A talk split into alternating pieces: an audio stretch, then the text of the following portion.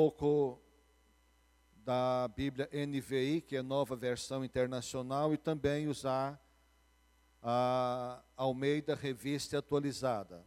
Em um momento, um momento outro, às vezes as duas, conforme o momento, eu posso decidir qual usá-la. Por que isso? Porque em muitos textos a NVI, a nova versão internacional, esclarece um pouco mais.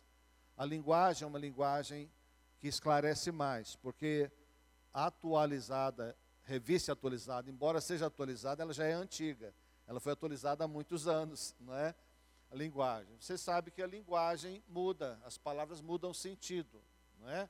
Por isso nós precisamos tanto do Espírito Santo para ler e estudar a Bíblia, e não podemos ficar presos à letra, precisamos do Espírito. Precisamos do Espírito, não podemos ficar presos à letra, não é? Se nós estivéssemos lendo a Bíblia em hebraico e aramaico e grego, seria mais fácil para a gente. Mas como nós lemos ela em português e ela foi traduzida para outros idiomas, para depois chegar no português, então dificulta mais. E como ah, com o tempo as linguagens e o significado das palavras vão mudando, a gente precisa então de ter cada vez mais cuidado. Então a NVI, em alguns aspectos, ela esclarece bastante, mas a Almeida Revista e Atualizada, ela é, a mais, é mais próxima do original. É a Bíblia que eu mais uso, desde a minha conversão eu uso essa, essa versão, porque naquela época só tinha atualizada e corrigida. Não é? Depois começou a surgir novas Bíblias, novas versões, e são boas, mas nós precisamos ter muito cuidado, porque uma coisa que vai também mudando demais, assim, atualizando demais, pode com o tempo perder, perder um pouco do sentido. Né? Por isso que é necessário a gente voltar, às vezes, uma versão anterior. E o ideal é a gente estudar mesmo no original. Mas nem sempre é possível estudar o original, porque é bastante mais complicado. E o Sermão do Monte tem alguns temas nele que são, de certa forma, controversos e até complexos. E hoje, principalmente, nós vamos entrar aqui em alguns temas controversos e complexos. E nós não queremos aqui, de maneira alguma, fazer regra ou lei. Se o próprio Jesus, no Sermão do Monte, não estava estabelecendo novas doutrinas, ou novas regras, ou novas leis, quem somos nós para fazer isso? Né? A nossa ideia, a nossa intenção é de aprender um pouco mais e de receber de Deus um pouco mais de clareza daquilo que nós temos alguma dúvida. Ah, o salmista Davi, no Salmo 18, versículo 28, ele disse o seguinte: Por que fazes resplandecer a minha lâmpada? Ele disse que Deus fazia as lâmpada dele de Davi resplandecer, que é a lâmpada em nós. A lâmpada é o nosso espírito, né? Então Deus faz a nossa lâmpada, o nosso espírito resplandecer. Nosso espírito resplandece. Sabe por quê? O Senhor meu Deus derrama luz nas minhas trevas, disse Davi. E é isso que nós precisamos, é, essa é minha oração, esse é meu pedido. Eu tenho me debruçado em estudos, em oração, muitas horas por dia para poder trazer algo tão simples né, para os irmãos. O tanto que eu estudo parece que devia ser uma coisa muito grandiosa, assim, alguma coisa para os irmãos abrirem a boca e cair o queixo. Mas não tenho essa intenção também, de maneira alguma, né?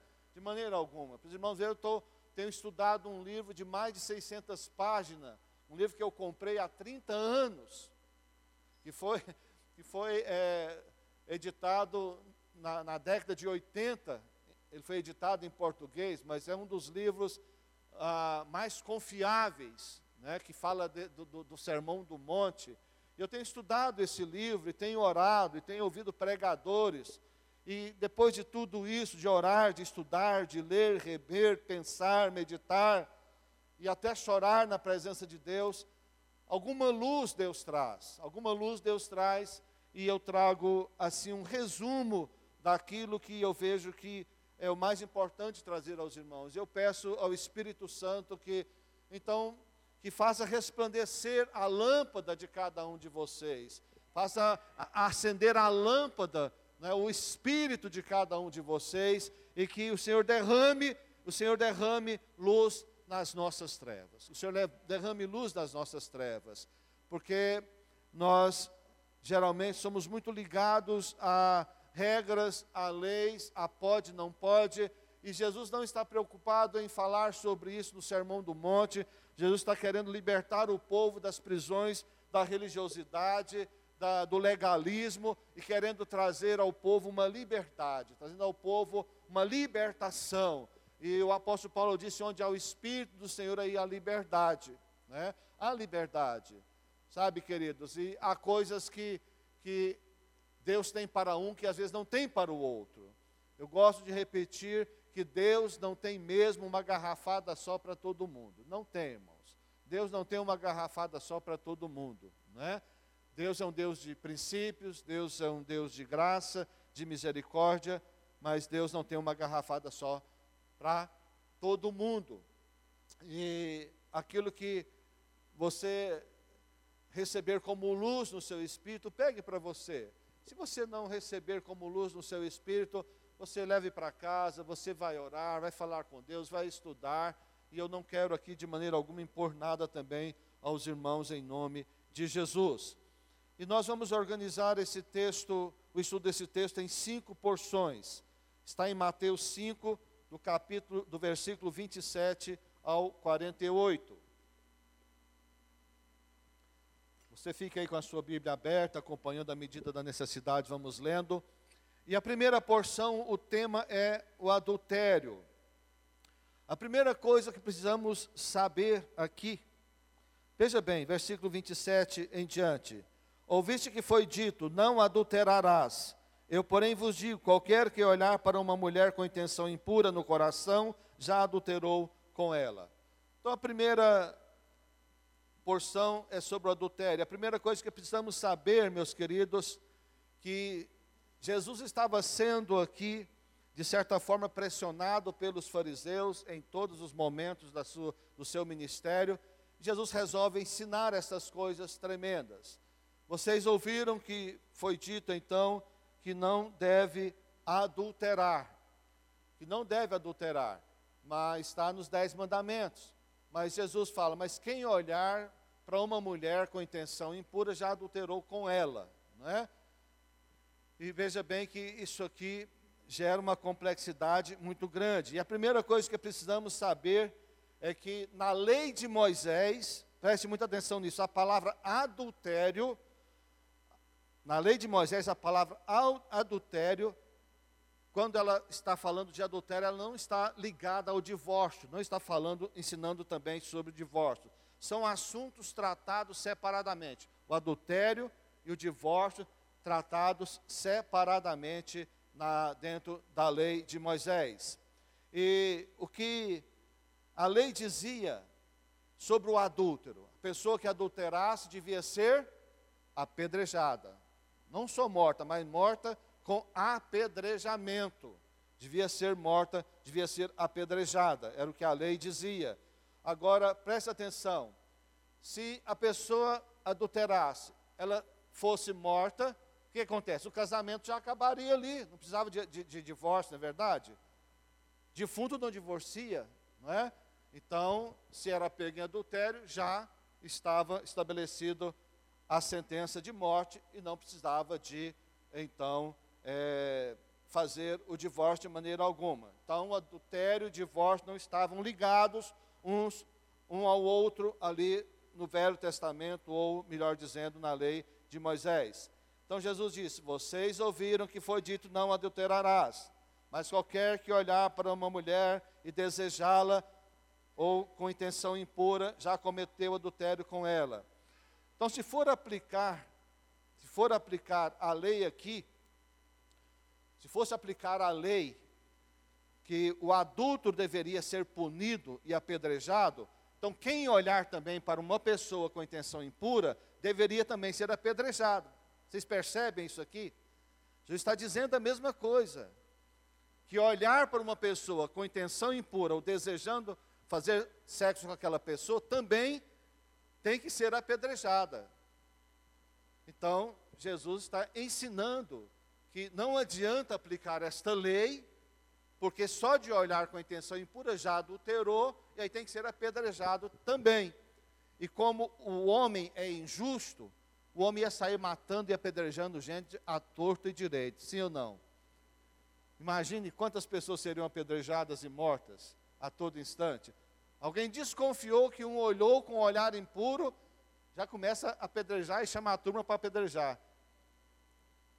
Rapaz, o negócio ia ser feio, não é? Graças a Deus Jesus veio, não é? E nos dá a lei do Espírito e da vida que nos liberta.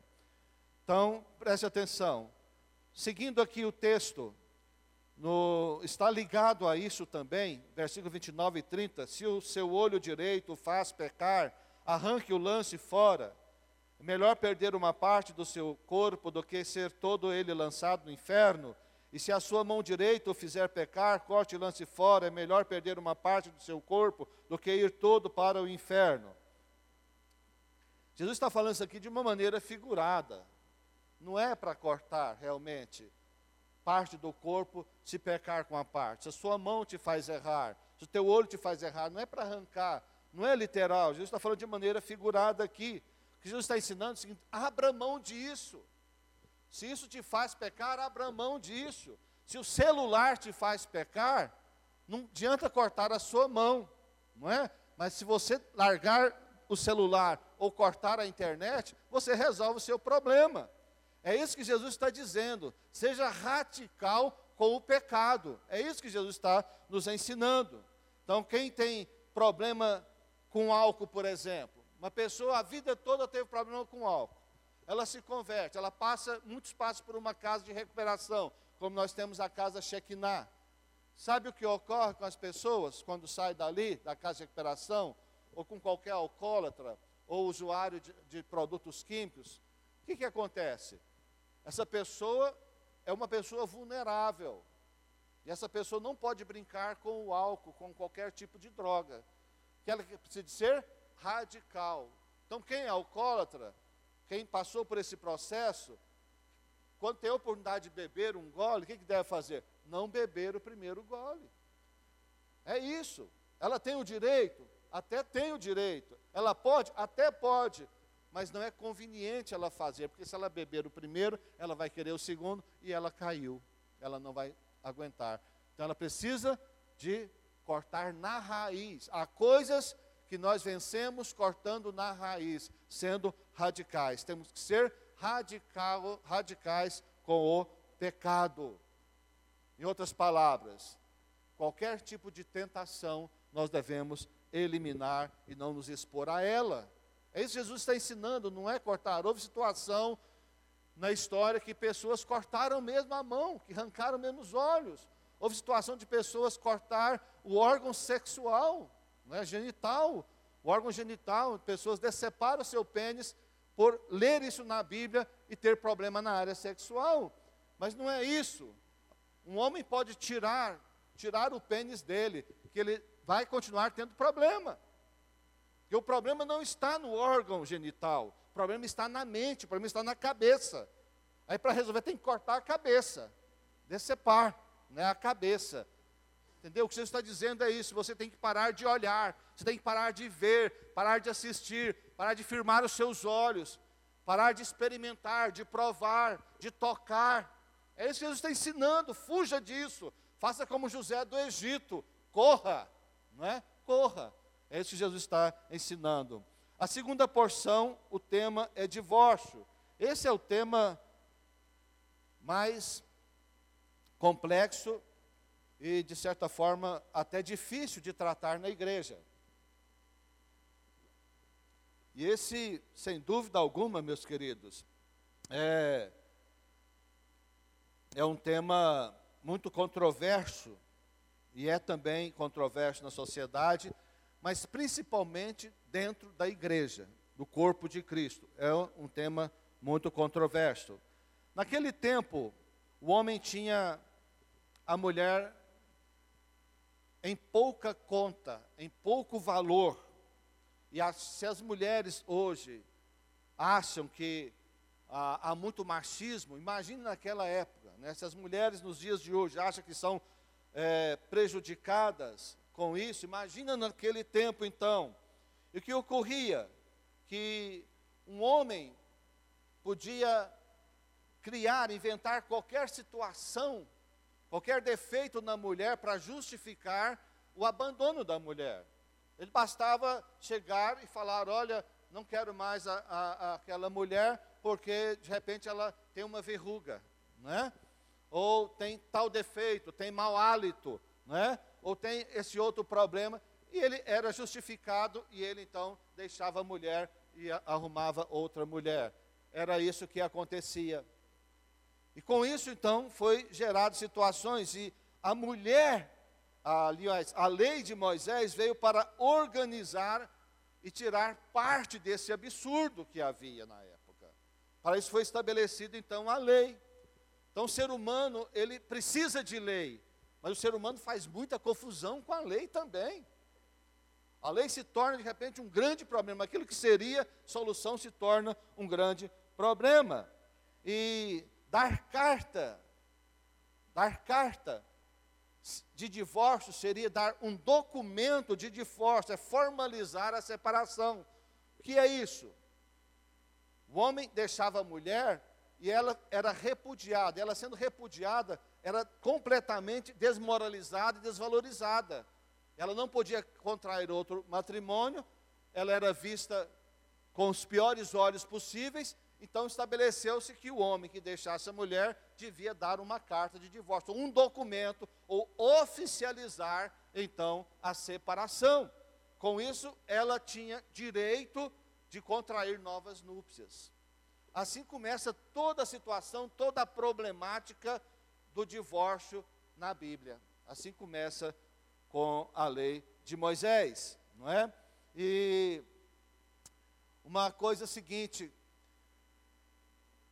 Interessante que isso eu não encontrei na Bíblia, mas estudando, vendo um historiador, ele disse que um homem dava também a carta de divórcio, porque isso era um documento, porque se ele casasse novamente, a mulher casasse novamente, e eles viessem lá na frente a divorciar ou ficarem viúvos, eles não podiam se casar outra vez os mesmos, entende isso? Então a carta de divórcio era um documento também que desqualificava para que aqueles que foram divorciados voltassem a se casar novamente. Hoje, se isso acontecer, a gente acha algo maravilhoso. Eu, por exemplo, acharia maravilhoso. Não é? Eu já ouvi dizer de um pastor, é, pastor, eu não vou falar o nome porque alguém pode compreender equivocadamente, não estou de maneira alguma aqui querendo denegrir a imagem do pastor, um homem que eu admiro muito, hoje ele já parece estar com mais de 80 anos. Um período ele separou da sua esposa, casou novamente. Ficou alguns anos com essa segunda esposa. Um dia caiu a ficha e ele então descasou e voltou e casou com a primeira novamente. Eu, sinceramente, achei que isso foi legal, né? Achei ele de uma coragem imensa em fazer isso, sabe? Em casar novamente com a primeira. Mas segundo a lei aqui de Moisés, naquele período, não podia fazer isso. É? Mas a graça traz coisas que a lei realmente não entende. A graça traz coisas e permite coisas que a lei não permitiria jamais. Né? Então veja bem, ah, no versículo 31, foi dito: aquele que divorciar, na, na, na atualizada fala, aquele que repudiar Aquele que repudiar a sua mulher deverá dar-lhe então certidão ou carta de divórcio. Né? Repudiar o que, que é? Repudiar é desprezar, abandonar, exor, é, enxotar, não é? O que, que é o repúdio? Repúdio é quando um, no casamento, fala para o outro: Eu não quero mais saber de você, você não vale nada, você não presta, né, eu não te aguento mais, não te suporto, não suporto mais. Isso é repúdio, sabe?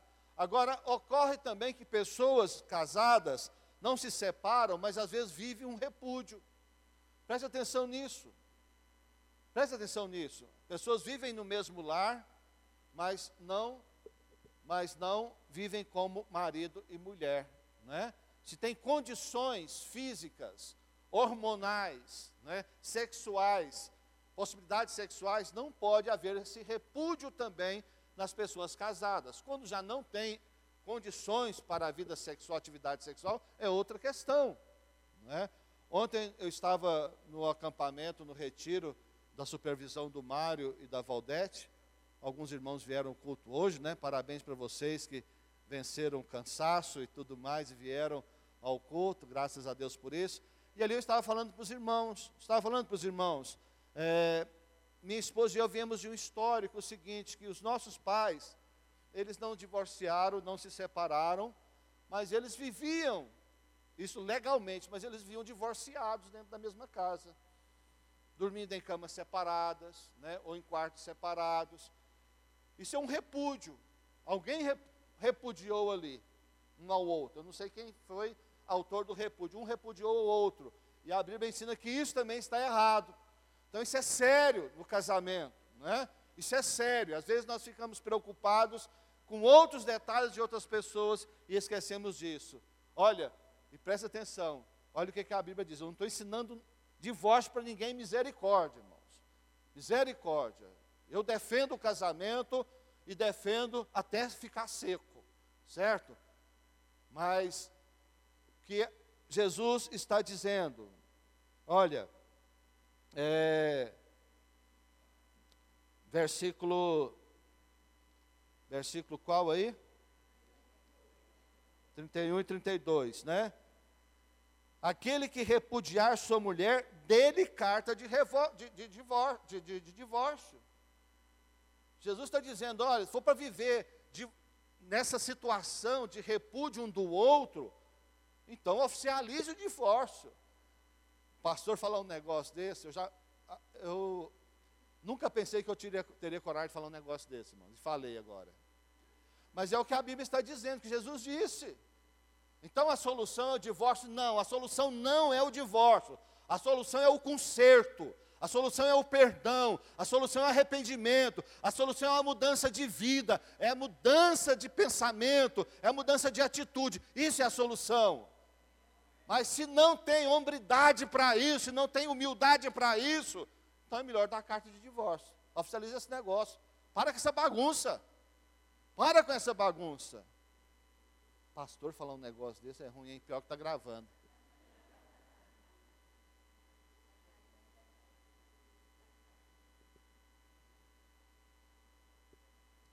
Fogo.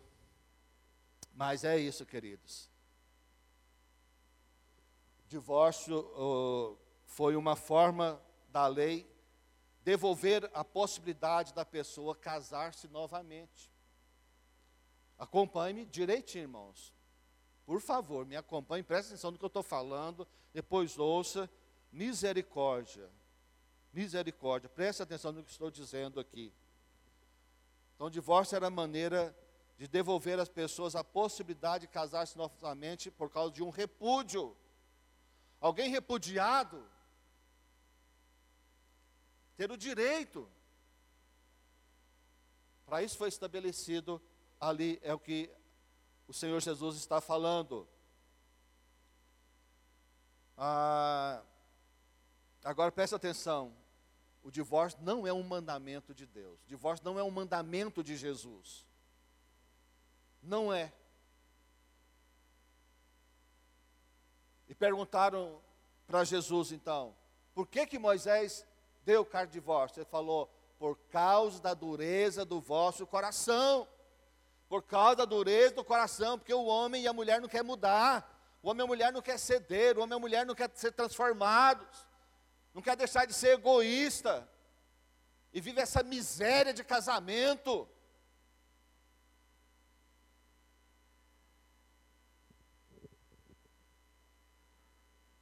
Se você for lá para o capítulo 19 de Mateus, você vai ver isso também de uma maneira que você vai entender, não é? E lá está escrito, Mateus 19, versículo 18: Por causa da dureza dos vossos corações, Moisés os permitiu o divórcio, repudiar vossas mulheres e dar carta de divórcio. Mas Jesus disse: Não foi assim desde o princípio. Não era assim desde o princípio. Não era assim desde o princípio. Jesus diz no princípio, você sabe muito bem, deixa o homem, deixa pai e mãe, une-se a sua esposa, torne-se os dois uma só carne. E passa a ser uma só carne agora. E tem que cuidar dessa carne, tem que cuidar desse casamento, tem que cuidar dessa vida. E Jesus disse depois: de fato e de verdade, só tem direito legal de casar novamente por causa da infidelidade conjugal. Por causa da infidelidade. Versículo 9. Eu vos digo, porém, que qualquer que repudiar sua mulher, a não ser por causa de infidelidade, e casar-se com outra, comete adultério. E entre cochetes está, e o que casar com a repudiada também comete adultério. Como eu disse, é um assunto complexo, não dá para a gente destrinchar ele todo aqui, mas dá para trazer um pouco de luz. O que é infidelidade, irmãos? É sério isso? Infidelidade? Será que é só traição? Não é? Será que é só traição? Aí você vai pensar sobre isso. Sabe? Então, definindo essa questão aqui do divórcio que Jesus ensinou.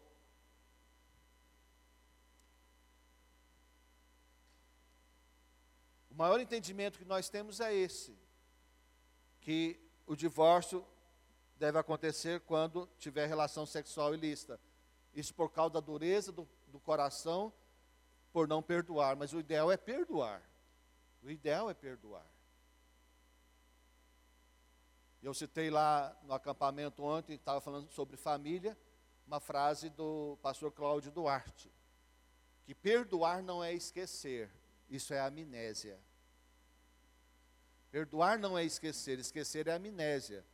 Perdoar não é esquecer, mas perdoar é quando tem a cicatriz, mas quando é tocado na cicatriz não dói mais. O perdão gera cura. E perdoar, não por emoção, mas nem por sentimento, perdoar por convicção. Enfatizei muito isso lá ontem na palavra para a família, né? Então, e agora, pastor? E agora? O divórcio não deve acontecer, não devia acontecer. Mas nesses casos, essa vida atrapalhada que muitos vivem, seria a solução? Seria a solução talvez momento, momentânea. Mas e depois? Não é? E depois? Então, e agora, pastor? Mas Jesus diz também que só olhar com intenção impura configura adultério. Aí eu pergunto: e agora, irmãos? E agora, irmãos? É complexo, é controverso. Mas também olhar com intenção impura configura adultério. E aí? Como é que fica? Irmão, é só a graça, irmãos. É só a graça, não é? Não dá de maneira alguma para viver a lei. É impossível praticarmos a lei. A terceira porção fala sobre juramentos. Eu não vou nem ler aqui o texto. O que está falando sobre jurar? A Bíblia nos aconselha a não ficar jurando, não é? Não ficar jurando. O que é jurar na verdade? Que as pessoas usavam esse expediente para jurar em nome de Deus, para jurar em nome da mãe, não é? Criança, antigamente tinha muito isso. Eu juro em nome da minha mãe. Quero que a minha mãe morra seca aqui. Ah, se Deus fosse ouvir isso, né? Vocês já fizeram isso, né? Porque riram, né? Já fizeram isso, seus pecadores. e muitas vezes está mentindo. Jesus está querendo dizer, ensinar para nós que nós só precisamos falar a verdade, nada mais do que a verdade, e não devemos falar outra coisa. Jesus diz: Sua palavra seja sim, sim, não, não. Se não é verdade, não fala, então fica calado, não é? Fala a verdade, é sim ou é não, ou então não fale. É isso que Jesus está ensinando aqui. É questão do juramento. Não vou gastar tempo com isso aqui nesse momento, não, tá? a quarta porção é olho por olho e dente por dente. Aqui nós vemos o contraste da interpretação de Jesus com a interpretação dos fariseus. Essa lei estabelecida por Moisés foi feita para evitar os excessos. Porque era o seguinte: o ser humano sempre foi muito vingativo. Mas naquela época parece que era mais ainda. Não é?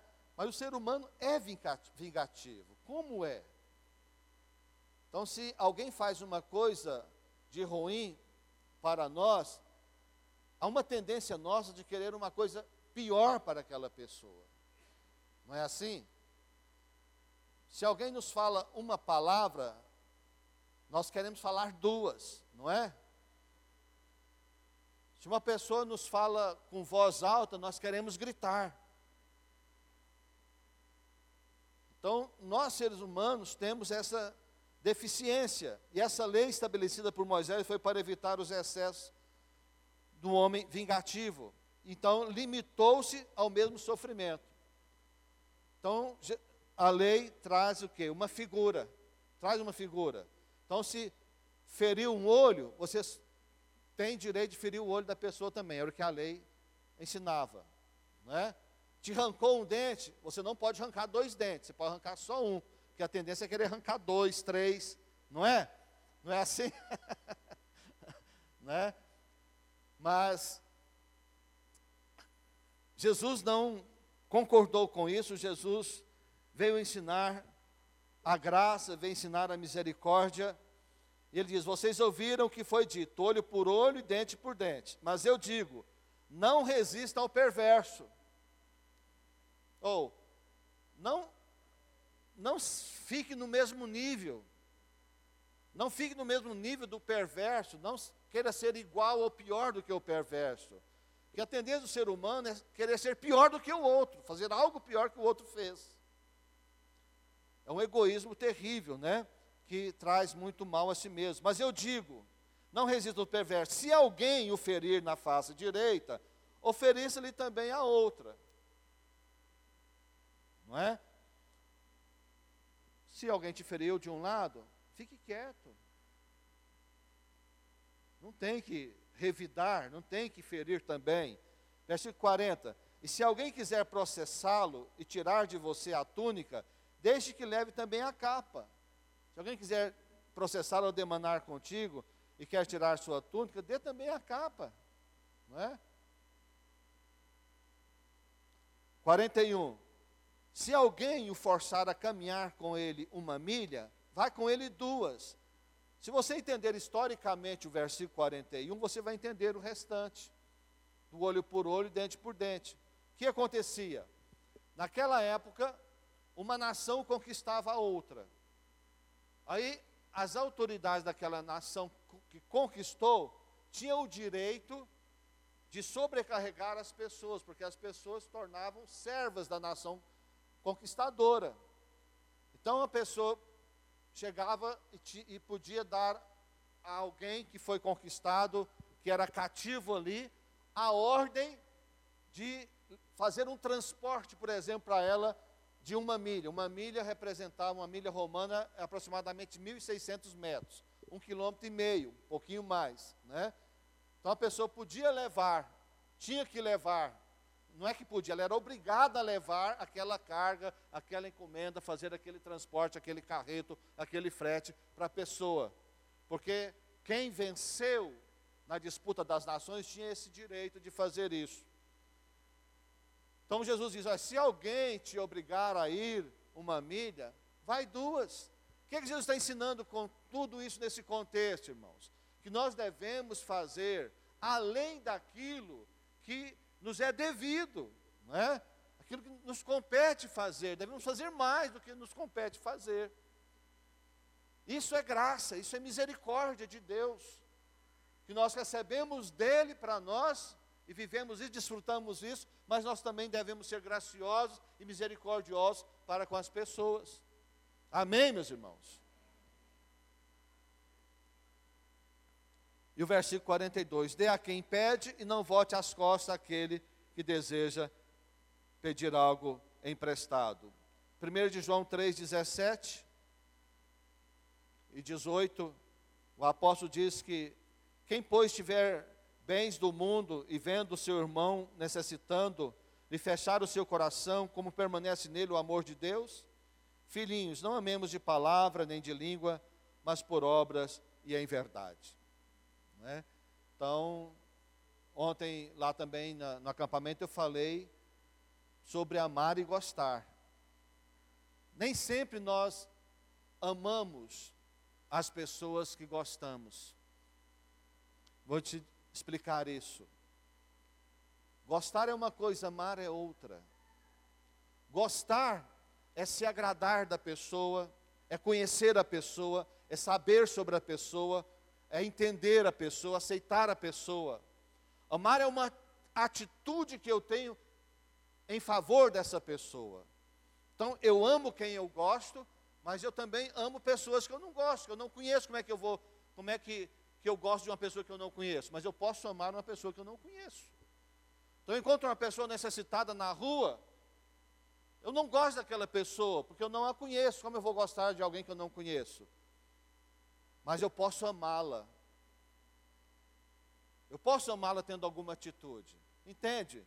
Então, quando, ah, quando o teu marido né, fala para você, eu te amo, na verdade ele queria te dizer que gosta muito de você, extremamente de você. Viu, Rose?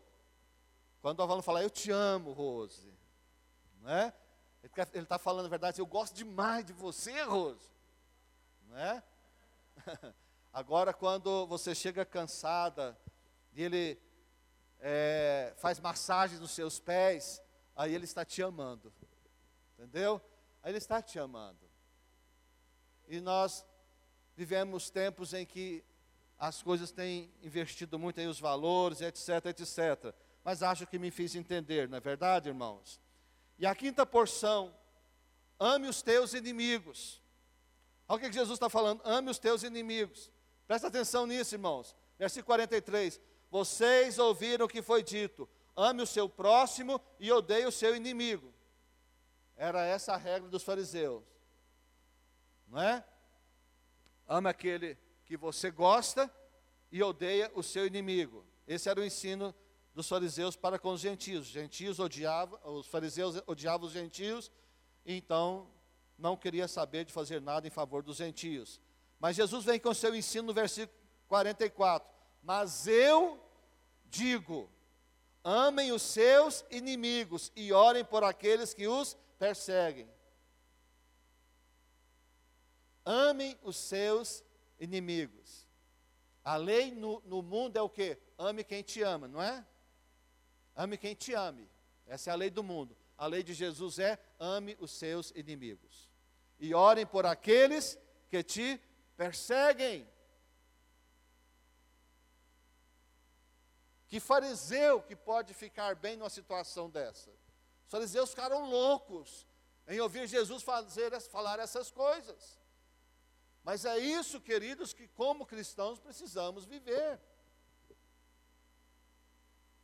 Uma coisa que eu aprendi foi orar por pessoas que já tentaram me prejudicar de alguma forma, consciente, ou que já me prejudicaram inconscientemente.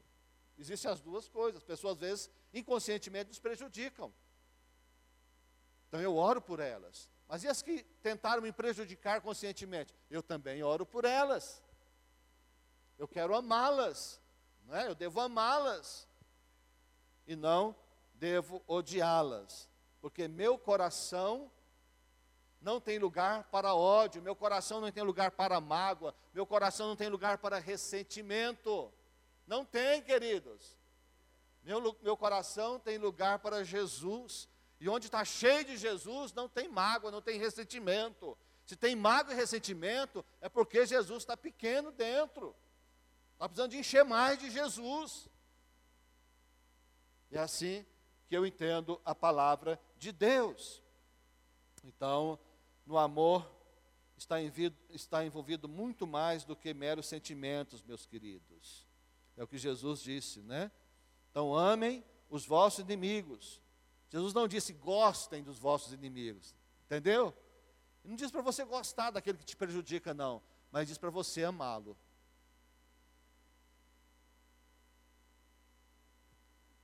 Talvez você esteja pensando, duras são essas palavras.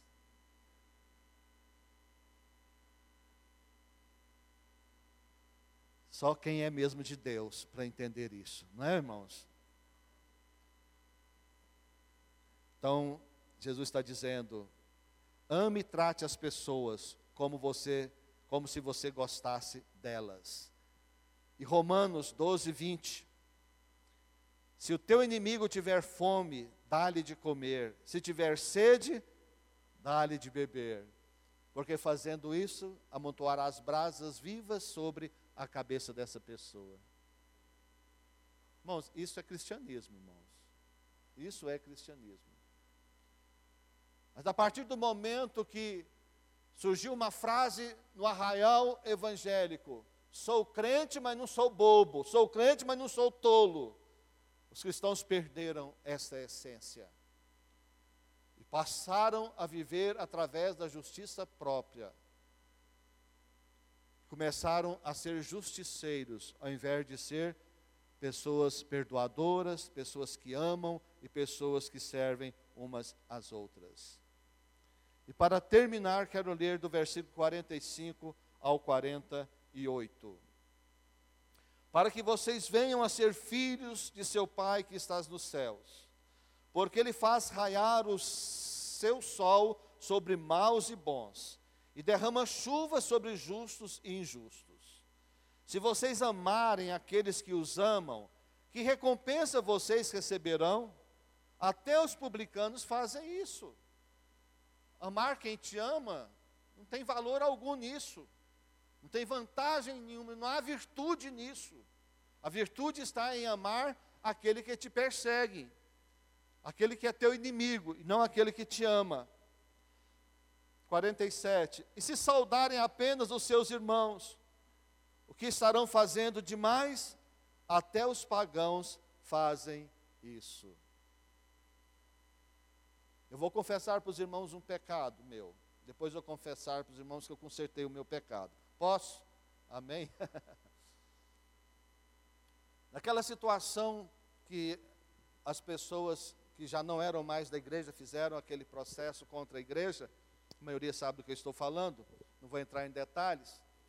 Uma pessoa que assinou, uma baixa assinado, e ela não era da igreja há muitíssimos anos, não era da igreja batista há muitíssimos anos também. De repente eu encontrei com ela em um comércio aqui na Vila União. Irmãos, eu fiquei cara a cara com ela, eu fiquei travado. Eu não consegui falar nada, nem cumprimentá-la, eu nem consegui cumprimentá-la. Olhei para ela, ela olhou para mim e nenhum falou nada. E ali eu percebi então que eu não podia ficar daquele jeito. E eu comecei a orar por aquela pessoa e pedir a Deus a oportunidade de resolver essa situação. Há pouco tempo eu encontrei, depois de mais de um ano, eu encontrei novamente em outro comércio aqui na Vila União. Vou começar em comércio fora da Vila União, né? a hora que eu a vi, eu já fui direto nela. E bati no ombro dela. Falei, ô irmã, paz do Senhor, tudo bem? Como você está? Ela, ô pastor, que bom te ver, paz do Senhor. Graças a Deus, tudo bem. E ali a gente conversou um pouquinho e tal, né? e quebramos completamente este gelo, essa resistência que havia. E eu estou livre. Amém? E eu estou livre. Mas quem não perdoa, quem guarda ressentimento, fica doente, fica preso. O perdão que você dá a alguém, não só faz bem para aquela pessoa que foi perdoada, mas principalmente para quem perdoou. Se você não perdoar a pessoa, talvez não vai ter nenhuma influência na vida dela. Mas se você não perdoar, com certeza vai ter influência na sua vida que não perdoou.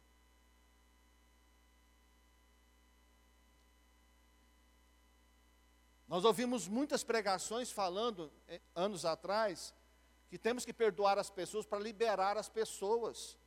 Eu, francamente, não vejo base bíblica para isso.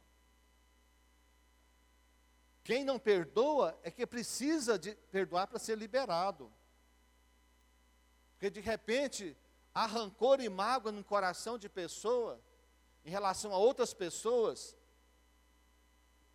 que quem devia ser perdoado nem sabe que devia ser perdoado, nem sabe do problema. Eu já soube de pessoas que ficaram magoadas comigo, que eu não sei porquê, não sei quando, não sei o que fiz. Mas certamente alguma coisa eu fiz, não sei o que. Agora imagine se eu vou ficar preso, porque essas pessoas não liberam perdão a mim. Não tem sentido.